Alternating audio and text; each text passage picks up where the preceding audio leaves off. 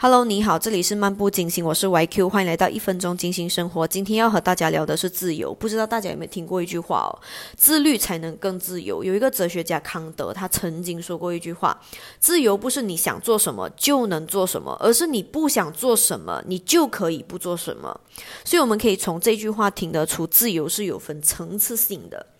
今天我要和大家介绍的就是三个层次的自由。第一个层次呢是自动导航，它是有点消极性、没有控制、懒惰的那一种自由。就是你在面对很多事情的时候，你会有疑惑，不知道如何做选择，你就会自动导航。哦，我累了，我想要休息，我就挪一下，我刷刷手机，我吃点零食。OK，然后第二层的自由呢是很平常的，就是有一点点积极的，就你会凭着你自己的经验啊去做决定，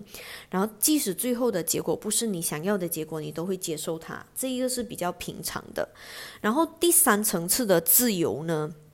它是真正的自由，它是非常积极、非常主动、非常努力的，它是一个你自己的意识去发展的一个规律。然后形成一个意志，然后你再用这个意志去实践你的计划，所以它是一个嗯自我决定的一个理性的自由，它也是精神上的自由哦。精神上的自由，我们明天会再跟大家做一番解释。我们今天就到这里，See you when I see you，明天见，拜拜。